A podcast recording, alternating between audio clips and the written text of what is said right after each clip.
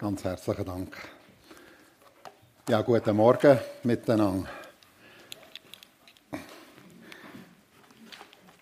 Letztes Mal habe ich euch eigentlich in einer depressiven Stimmung müssen gehen, vor 14 Tagen, als ich hier predigt habe. Und es hat mir ja echt leid getan. Es ist genau so, eigentlich so ein bisschen im Tiefpunkt von dieser ganzen Situation gesehen, oder in Israel, wo wir angeschaut haben miteinander grundsätzlich uns Gedanken gemacht, Gottes Reden wieder zu hören. Und wir haben ja angeschaut in 1. Samuel, die Kapitel 1 bis 3, wo wir dran sind, warum ist es denn so gewesen, in der damaligen Zeit, wo es steht, das Wort des Herrn war selten und es gab kaum noch Offenbarung im Land. Und in Jeremia 22 lesen wir, oh Land, Land, Land, höre doch die Botschaft des Herrn. Und das wünschen wir uns doch so sehr. Für unser Land, dass wieder die Botschaft vom Herrn durch unser Land durchdringt, dass Menschen zum Glauben kommen, dass Menschen Jesus Christus erkennen. Und dann haben wir geschaut, was hätte das für einen Zusammenhang wo wir hier lesen zu der Zeit, wo der Samuel nachher geboren ist worden, wieso steht, zu jener Zeit geschah es sehr selten, dass der Herr den Menschen durch Worte oder Visionen etwas mitteilte. Was hat das mit der aktuellen Situation für uns in der Schweiz, aber auch in Europa zu tun? Gibt es doch gewisse Zusammenhänge, und wir haben vor allem nachher angeschaut. Gott will reden. Und das ist ganz ein wichtiger Punkt. Und Gott will grundsätzlich zu uns reden. Gott will, dass wir ihn verstehen. Und Gott hat das immer wieder gemacht. Durch die Schöpfung, durch das Gewissen, durch die Intuition, durch die Wunderzeichen, durch Priester, Propheten, Träume, Visionen. Und eben, wir lesen es im Hebräerbrief, nachher durch Jesus Christus, der auf die Erde gekommen ist, durch die Bibel, wo abgeschlossenes Wort Gottes ist, durch die Gemeinde, durch den Heiligen Geist, durch die Gemeinde, wo er Menschen aus allen Nationen erreicht und zu ihnen reden. Und wir haben angeschaut, was sind Gründe fürs Schweigen von Gott. Und ich glaube, es sind immer noch die gleichen Gründe wie in der damaligen Zeit, eben auch zur Zeit von Samuel, wo der Eli hoher Priester war. Man hat in Silo hat der Tempeldienst dazumal stattgefunden, im Gebirge Ephraims. Äh, also etwa 30 Kilometer weg von Jerusalem. Und dort hier ist es alles andere als geistlich zu und her gegangen. Und wir sehen im Volk Israel in der damaligen Zeit, und wir können das nehmen, ein Stück weit auch für unsere Zeit, eine zunehmende Verstockung, Ablehnung, Ungehorsam, ein Verharren im Ungehorsam und in der Sünde. Und auch die fehlende Bereitschaft zum Hören. Wir sehen, geistlich zerfall innerhalb vom Priesterdienst in der damaligen Zeit, wo kraftlos ist worden, wo zu gottlosen Ritual verkommen ist, dass es sogar heisst von den, denen, die eigentlich den Priesterdienst geleitet haben, also die Söhne vom Hohepriester Eli, ähm, sie kannten Gott nicht. Das steht von ihnen. Aber sie haben die ganze, die ganze Ritual, alles zusammen, da hat, da hat Beschneidung stattgefunden, da hat Opfer stattgefunden, das Ganze drumherum, das hat man einfach durchgezogen aber völlig in einer gottlosen Art und Weise und eigentlich ohne, um das zu feiern, was wirklich geht. Und wir haben gesehen, es ist eine fehlende geistliche Sensibilität. Ja, und sie haben auch nicht gelost. Es ist wirklich eine Verstockung. Und die Auswirkung davon ist, dass letztendlich es eben eine offenbarungsarme Gesellschaft ist. Ein offenbarungsarmes Volk. Wenn die Priester selber keine Offenbarung mehr bekommen vom Eli, vom hohen Priester, haben wir gelesen, er lag an seinem Ort, er hat auch nicht mehr so richtig wahrgenommen, was geht eigentlich ab, auch mit seinen Söhnen, und hat schon gar nicht Kraft gehabt, sie irgendwo zurechtzuweisen, ob schon eigentlich dieses so ein gottloses Leben, das haben wir angeschaut, äh, geführt haben. Und ohne das Hören auf Gottes Botschaft ist eine grosse Gefahr, auch in unserer Zeit, denn wird es meine Botschaft. Ich suche mir aus, was mir entspricht, was äh, ich denke und das tue ich mir reinziehen. Heute haben wir ja die Möglichkeit, äh, gerade besonders im Internet, äh, sozusagen ohne Hören keine oder eben meine Botschaft, was entspricht dem, was ich denke. Und es gibt national fortschrittende geistliche Verarmung, Orientierungslosigkeit, damals wie auch heute Das haben wir angeschaut, wenn wir Römerbrief Kapitel 1 lesen. Weil sie sich für klug hielten, und das ist heute ganz besonders, weil sie sich für klug hielten, sind sie zu Narren geworden, denn sie vertauschten die Wahrheit, die Gott hatte sie erkennen lassen mit der Lüge. Es wird ausverduscht. Es wird wirklich einfach ausverduscht, ob das jetzt moralische Werte sind, ob das ähm, ist, dass plötzlich einfach die Natur bzw. Schöpfung zum Gott wird und nicht der Schöpfer selber. Ähm, all diese Sachen, es wird einfach ausverduscht.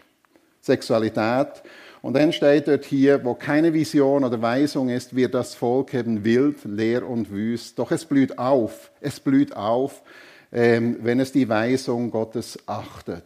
Und darum gibt es Hoffnung am Horizont. Und von der redet eben auch Gott ihm dem ganzen Elend inne.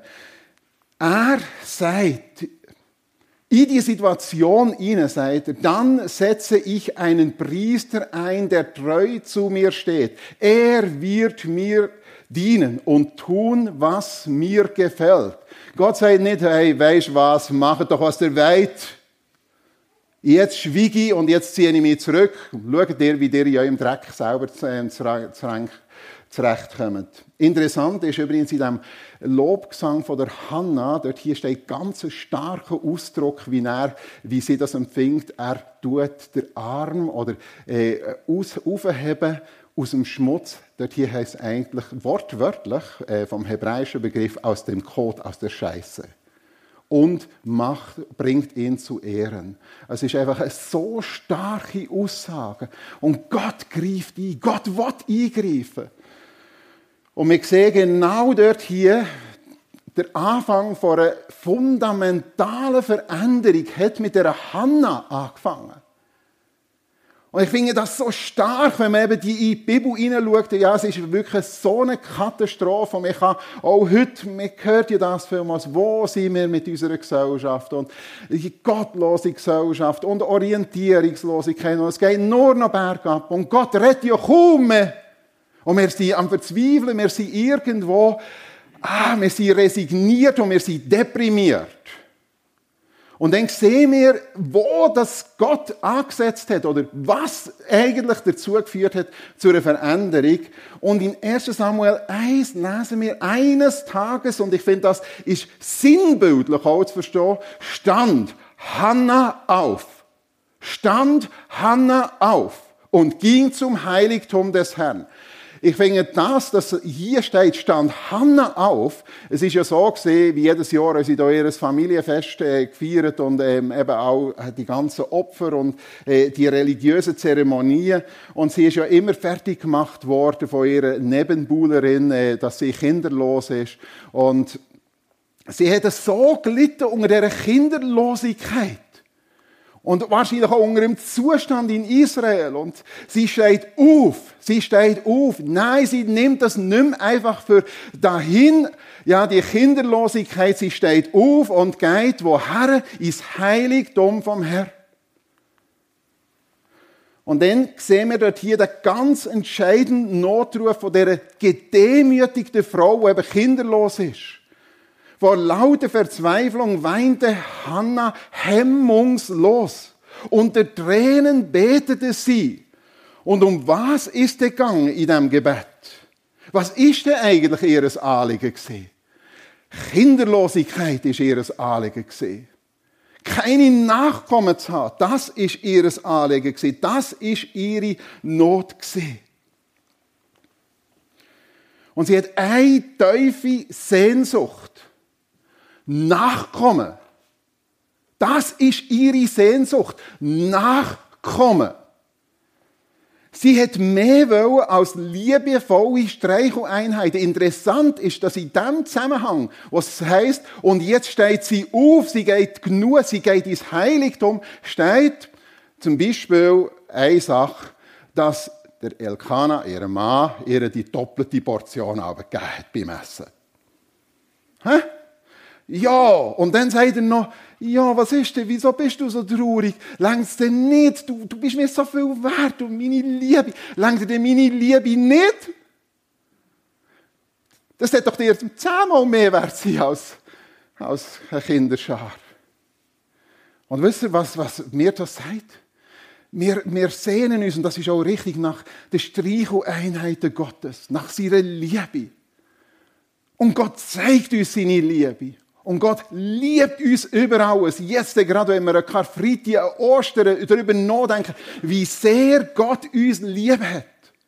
Und es ist gut, das soll uns erfüllen, das soll uns wirklich zu uns reden, unser Herz erreichen.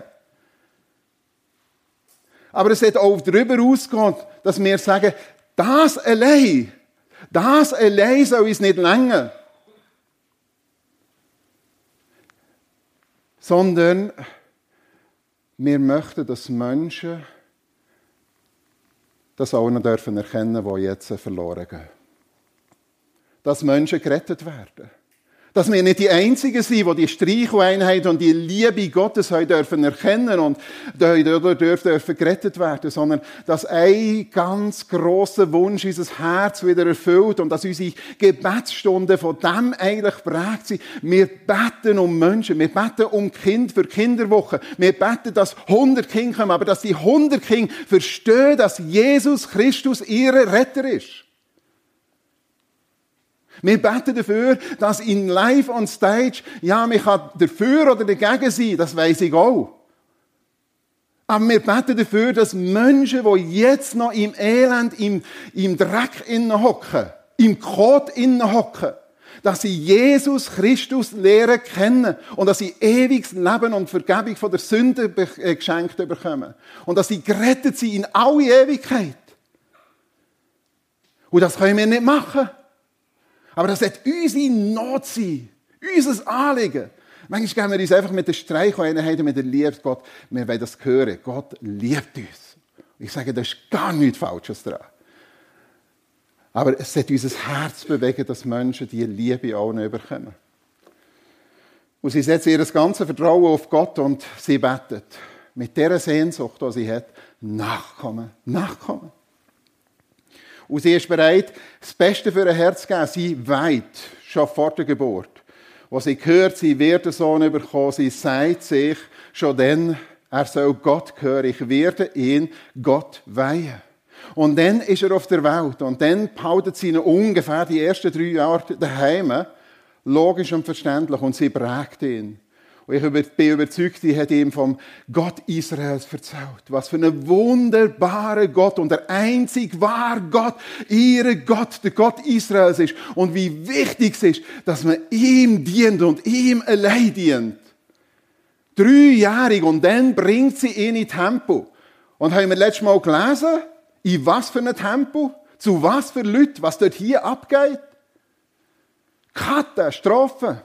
Und sie bringt ihn. Ich habe dem Herrn gebeten, mir dieses Kind zu schenken. Er hat mir meine Bitte erfüllt. Jetzt gebe ich ihn dem Herrn und er soll ihm sein ganzes Leben lang gehören. Und sie bringt der dreijährige Samuel das Bübli in Tempo zum Eli. Der soll schauen.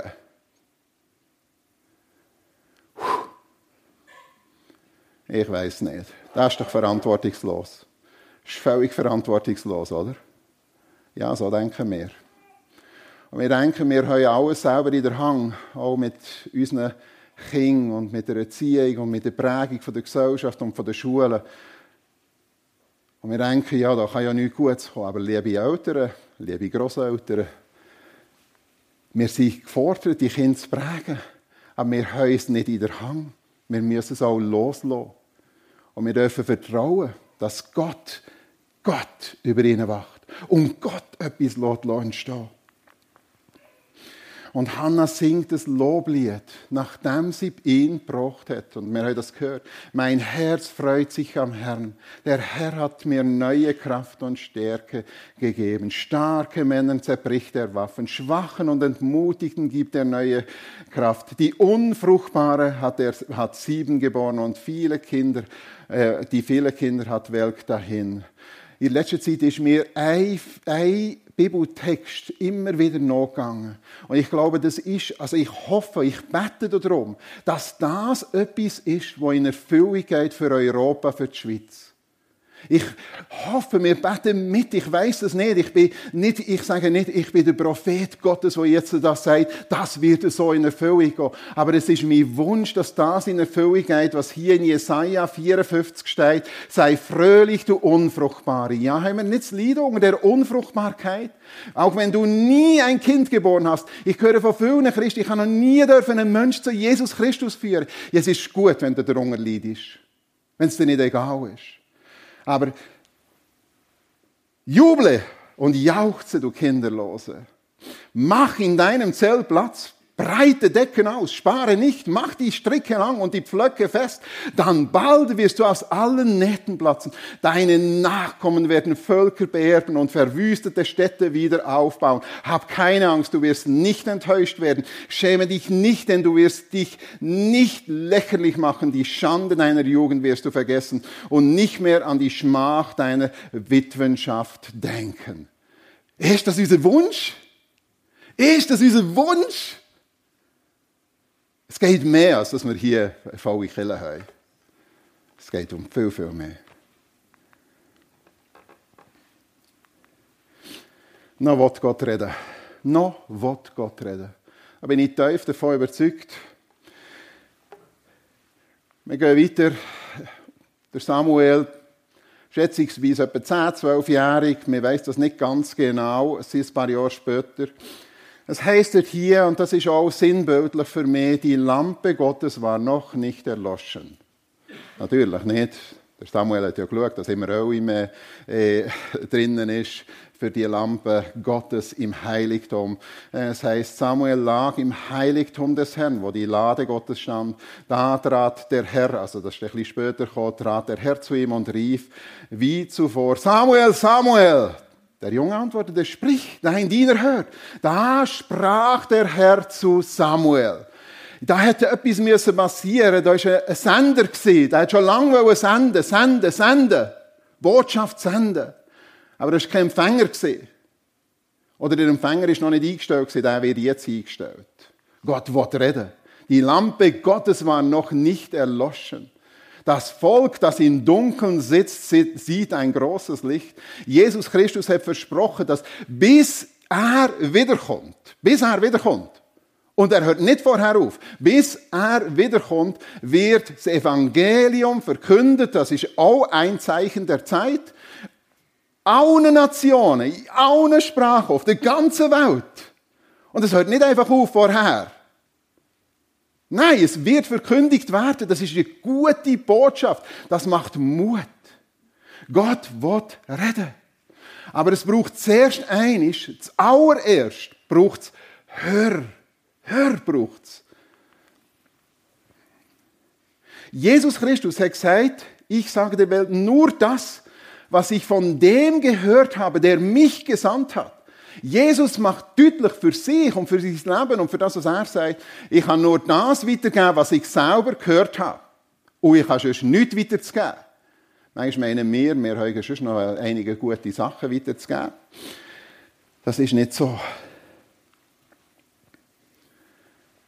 Er hat beim Vater gehört, was er weiterzugeben hat in Römer 10 steht, wie können sie an ihn glauben, wenn sie nie von ihm gehört haben?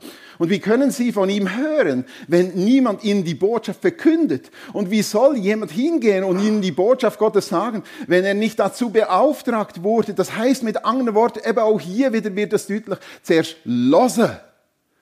Und das, was wir gehört haben, das können wir weitergeben. Es gibt eine Stelle, das heißt uns Jesus Christus und der Heilige Geist wird uns in Erinnerung rufen, was er uns gesagt hat. Und für mich ist das so, ich höre das immer wieder und ich bin auch selber frustriert manchmal. Ich weiß manchmal eine Woche später schon nicht, was ich die Woche vorher predigt habe. Und ich weiß auch von Leuten, die ähm, mir sagen, hey, ich vergesse so viel, was du predigt hast. Ich kann mir kaum etwas merken. Das macht nichts. Mach nichts. Sei getrost. Denn wichtig ist, dass du es gehört hast, im entscheidenden Moment, und das ist jetzt wirklich, auf das verlohne ich mich, wird der Heilige Geist dir das in Erinnerung rufen, was du gehört hast. Aber du musst es zuerst irgendwo gehört haben. Das ist der springende Punkt. Wir müssen zuerst gehört haben, dann wird der Heilige Geist uns in Erinnerung rufen. Aber wir müssen es zuerst gehört haben. Schlecht ist, wenn wir denken, ja, pff, vergiss ja sowieso, ich muss gar nicht hören. Erst, äh, 2. Petrus 1, Vers 19. Umso fester verlassen wir uns jetzt auf das prophetische Wort. Und ihr tut gut daran, dass ihr darauf achtet, als ein, auf ein Licht, das da scheint an einem dunklen Ort, bis der Tag anbricht. Haben nicht den Eindruck, wir leben in einer dunklen Zeit, düstere Zeiten, höre ich manchmal, oder? Ja, habe ich auch den Eindruck. Ja. Ist es darum hoffnungslos? Nein. Nein. Da ist es Licht. Da ist es Licht, das brennt. Die Lampe Gottes war noch nicht erloschen. Das Licht brennt noch. Das prophetische Wort, das Wort Gottes und der Heilige Geist, wo das aufleuchtet und wie dunkler das es wird, wie hauer, das ist einfach eine Tatsache, oder? Wenn wir stockdunkel sind und wir ein kleines Zündhölzchen ähm, anzünden, dann, dann ist die Wirkungskraft viel gewaltiger. Und ich bin überzeugt, die Wirkungskraft vom Wort Gottes, von dem, was wir auch zu verkünden haben, wird umso stärker. Das prophetische Wort. Bis der Tag anbricht, bis Jesus Christus wirklich wiederkommt. Und in Matthäus 10 steht, was ich euch im Dunkeln sage, im Dunkeln sagen. Das ist übrigens auch dunkel gesehen. Natürlich hat die Lampe brennt äh, beim Samuel. Was ich euch im Dunkeln sage, das sagt am hellen Tag weiter. Und was ich euch ins Ohr flüstere, das verkündet in aller Öffentlichkeit. Fürchtet euch nicht vor den Menschen. Becken zu uns Gott die Tore? Nein, flüstert. Das heißt, mit anderen Worten, wir müssen gut herlassen. Wir sollten still werden. Gott sagt uns an mehreren Stellen, werdet wieder still. Wir sind so hyperig drauf. In dieser dunklen und schwierigen Zeit. Wir sind hyper richtig gehend. Und Gott sagt, ja, kommt wieder zur Ruhe und lasst ich euch eine wichtige Botschaft. Und diese wichtige Botschaft, die dürft ihr weiter sagen. Wir gehen wieder zum Samuel zurück und wir lesen dort hier so gewisse Hinweise. Ich würde das einfach so sagen, das sind so Hinweise, die uns helfen, Gottes Stimme wahrzunehmen. Da steht zum Beispiel, Samuel wuchs auf bei dem Herrn. Samuel wuchs auf bei dem Herrn. Im Gegensatz zu den Söhnen vom Hohenpriester Eli hat er Gott kennt. Und hat er auf sein Wort wollen hören. Und ist er beim Herr ganz nah beim Herr gewesen. Meine Schafe hören meine Stimme, sagt Jesus. Es ist wichtig, und ich frage einfach, sind wir ein Schaf von Jesus Christus? Ist er unser Hirt? Darf er zu uns reden? Haben wir eine ganz persönliche Beziehung mit Jesus Christus. Das ist die Voraussetzung. Das ist die Grundvoraussetzung, dass wir wirklich sagen können, ja, Gott redet mit uns. Wenn es, muss, wenn es heisst für uns, ja, wir haben zwar äh, fromme Ritual, wie das Hoffni und Pinheas, äh, eben die äh, Priester damals gemacht haben, äh, die haben den ganzen Ablauf intus gehabt, wie es muss laufen. Aber letztendlich ist es nicht um eine persönliche Beziehung mit Gott gegangen. Es ist einfach darum gegangen, die Ritual durchzuführen und dann erst noch auf eine ganz gottlose Art und Weise. Aber ganz anders ist es beim Samuel gewesen. Er hat eine tiefe Beziehung mit Gott und dann, was, ich noch, was mir auffällt, der junge Samuel diente dem Herrn, indem er Eli half. Er war etwa zwölf und hat ganz sicher Missstände wahrgenommen. Er hat ganz sicher wahrgenommen als Zwölfjähriger. Die sind sehr sensibel. Sie sollen jetzt vor Pubertät und Pubertät reinkommen, dann nimmst du genau wahr, ob da hier, was da alles schief läuft. Aber es heißt hier, der junge Samuel diente dem Herrn, indem er Eli half. Was ist eigentlich sein Job gesehen? Sein Job war, morgen Türen aufzutun. Sein Job war, Holz hacken für die Opfer. Sein Job war, ähm, dass die Lampe immer genug Öl hat. Und so weiter. So die ganz, ganz banalen, einfachen, wir können sagen, unbedeutenden Aufgaben treu und zuverlässig zu verrichten. Und in dem ist er einfach treu gewesen. Ob schon er so viele Missstände gesehen hat und er kann dann, uh, ah, kann ich so ein bisschen schleifen. He? Ein bisschen später auftun. Nein, treu und zuverlässig. Und ich frage mich manchmal bei uns, oder bei den Kindern machen wir es so, äh, wenn sie zum Beispiel, also wir haben das früher gemacht, hat man vielleicht irgendetwas versprochen, äh, das könnt ihr dann nachher haben, oder das machen wir dann nachher. Und aber zuerst Zimmer aufräumen. Mist. Zimmer aufräumen. Dann, können wir jetzt, oder? Hast du das Zimmer aufgeräumt?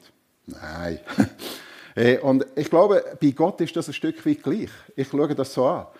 Zuerst schaut er, und wir finden ganz viele Beispiele von Königen, die gesalbt wurden, der David zum Beispiel, oder Saul. Ähm, wir haben so viele biblische Beispiele, da sehen wir einfach, dass die zuerst mal bereit waren, ganz normale, bünzlige Arbeiten zu machen, und zwar treu und zuverlässig.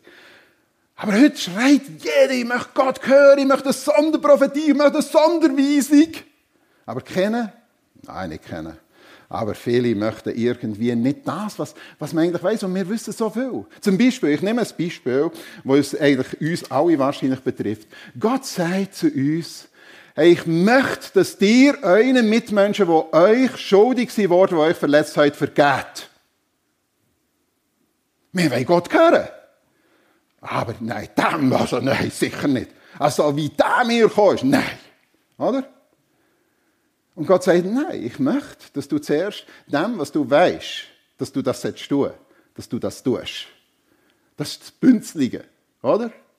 Aber wir möchten schon die ganz große Prophetie haben und das ganz große Wissen und die ganz große Vollmacht. Gott sagt, ja, ich möchte Großes tun. Ich möchte, dass du zuerst einfach treu wirst im Gebet. Einfach im Gebet. Traditionell im Gebet. Und so weiter. Einfach das ganz Normale. Und dann sehen wir beim Samuel noch. Samuel lag im Heiligtum. Interessant, finde ich, hochspannend, wenn man liest, es wird in dem ganz kurzen Text, den wir ja angeschaut haben letztes Mal, wird dreimal von lag dreht. Ist dreimal der Eli lag an seinem Ort, er ist bewegungsunfähig er hat auch nicht mehr Wort genommen und ähm, ist auch gar nicht mehr imstand gewesen, äh, eine kraftvolle Botschaft an seine Söhne, eine Weisung rauszugeben. Es heisst, er lag an seinem Ort, er ist eigentlich bewegungsunfähig gewesen. Von den Söhnen vom Eli heisst, sie lagen bei den Tempelprostituierten. Katastrophe. Und jetzt heißt es hier, und Samuel lag im Heiligtum, nahe wo die Lade Gottes stand. Ich finde das einfach spannend, solche Textvergleiche. Und die Lampe vor dem Allmächtigen brannte noch. Was hätte er gesehen? Dass er dort hier sich überhaupt aufgehalten hat, zeigt, was für eine Sehnsucht er hatte. Und das lesen wir ja auch von David. In deinen Vorhöfen zu leben oder zu sein, das ist schöner und besser als sonst 10.000. Das ist eine riesige Sehnsucht gesehen. Und der Samuel durfte im Heiligtum liegen, weil er ja den Joblis hatte, eben wieder ein Öl nachzufüllen und so. Und er hat gesehen, die Lampe, die hat geleuchtet. Und er hat gesehen, den Vorhang, der abtrennt ins Allerheiligste. Wo nur einmal im Jahr einer hat dürfen durchgehen. Der Vorhang ist beleuchtet von dieser Lampe. Und ich wusste, da komme ich nicht durch. Und da darf ich auch nicht durch. Aber ich wusste, da hinten dran, da sind Gesetze. Gesetze, wo Gott dem Volk Israel gegeben hat. Und es ist wichtig, die einzuhalten. Und ich möchte mir die Weisungen Gottes halten. Er ist ganz nah am Wort Gottes, an diesen Gesetz gesehen. Aber er hat auch gewusst, ich fehle. Keiner ist perfekt. Und dann hat er gewusst, da hinten dran, da ist der Sühnendeckel über dieser Bundeslade. Und da wird einisch im Jahr Blut gespritzt und da wird Sühne getan für die Sünde vom Volk Israel. Da ist auch Gnade. Und er hat gewusst, da ist Gesetz und Gnade. Und das ist ganz nah zusammen. Und das ist ihm auf dem Herz gesehen. Und das gehört auch bei uns. Ja, Gesetz, aber nicht nur Gesetzlichkeit allein. Gesetz und Gnade. Gnade von der Vergebung, die wir brauchen. Wir brauchen die Lösung in Jesus Christus. im Licht von der Lampe Gottes, das heißt ihre bereinigte Gemeinschaft, wie es im 1. Äh, Johannesbrief Kapitel 1 steht, ähm, wenn wir im Licht leben, wie nah im Licht ist, so haben wir eine untrübte Gemeinschaft miteinander und mit Gott. Und genau das kommt hier zum Ausdruck. Im Licht von der Lampe Gottes Leben zu wissen, da hinter dem Vorhang, da ist die Lade, da sind Gesetze. Ich kann nicht dorthin kommen, aber da wird Sühne getan.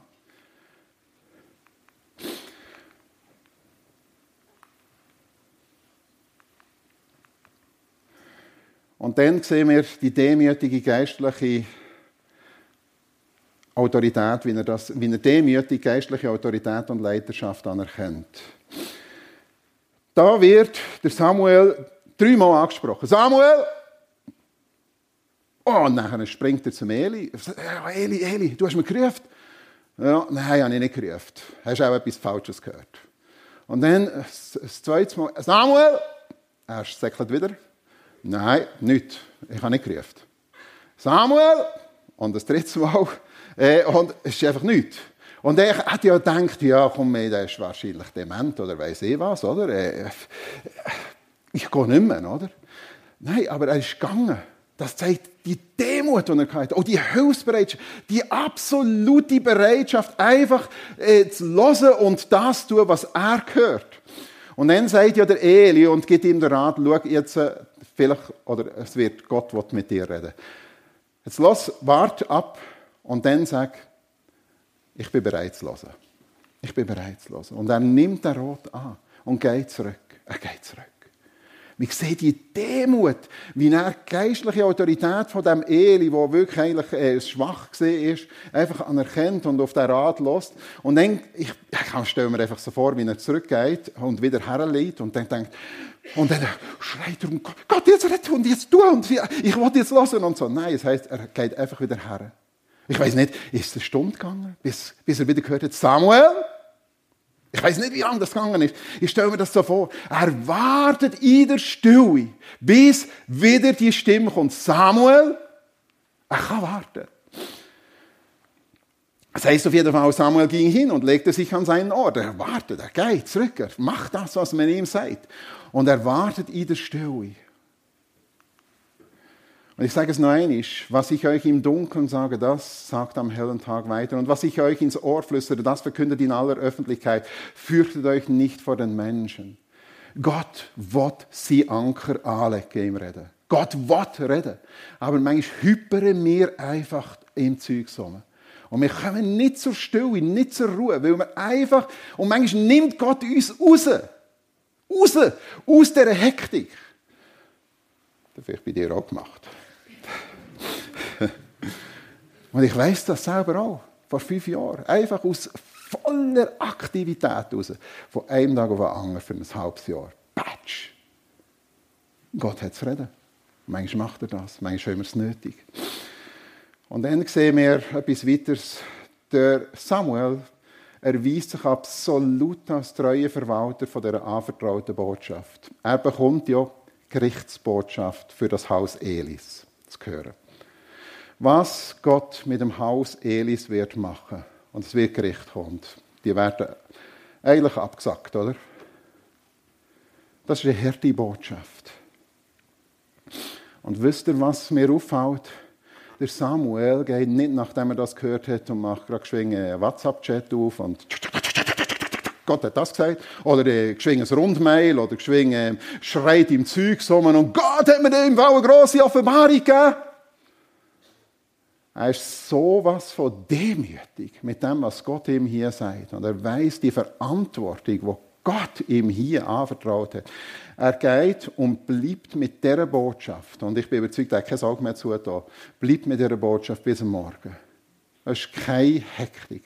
Ich habe so den Eindruck, wenn irgendein Christ irgendwo eine Sonderoffenbarung hat oder irgendwo meint, er sei jetzt im Himmel gesehen oder was weiß ich, der schreibt er ganz sicher ein Buch oder ähm, macht irgendwo geht auf Vortragstournee oder was weiß ich. Ah, ja, das kann man machen, ist alles okay. Äh, ich bin eigentlich der Überzeugung, wir müssen nicht immer alles weitergeben, was wir wissen. Aber was wir weitergeben, das sollten wir wissen. äh, Das ist nicht immer das Gleiche, aber ähm, das ist heute so ein bisschen Gang und Gäbe, ja, wenn jemand irgend meint, die große Vision oder die große Eingebung zu haben, dann das muss rausposaunt werden. Das macht hier der Samuel nicht, das können wir lernen von ihm. Er geht verantwortungsvoll um. Aber am Morgen, wo er gefragt wird, am Morgen fragt ihn der Eli, du, hat jetzt der Herr mit dir geredet? Dann heisst, er hat ihm alles gesagt und er verschwiegt ihm kein Wort. Kein Wort. Das ist ja wieder das andere dann weiss er, jetzt ist es dran. Jetzt ist es dran und ich muss jetzt sagen, was Sache ist.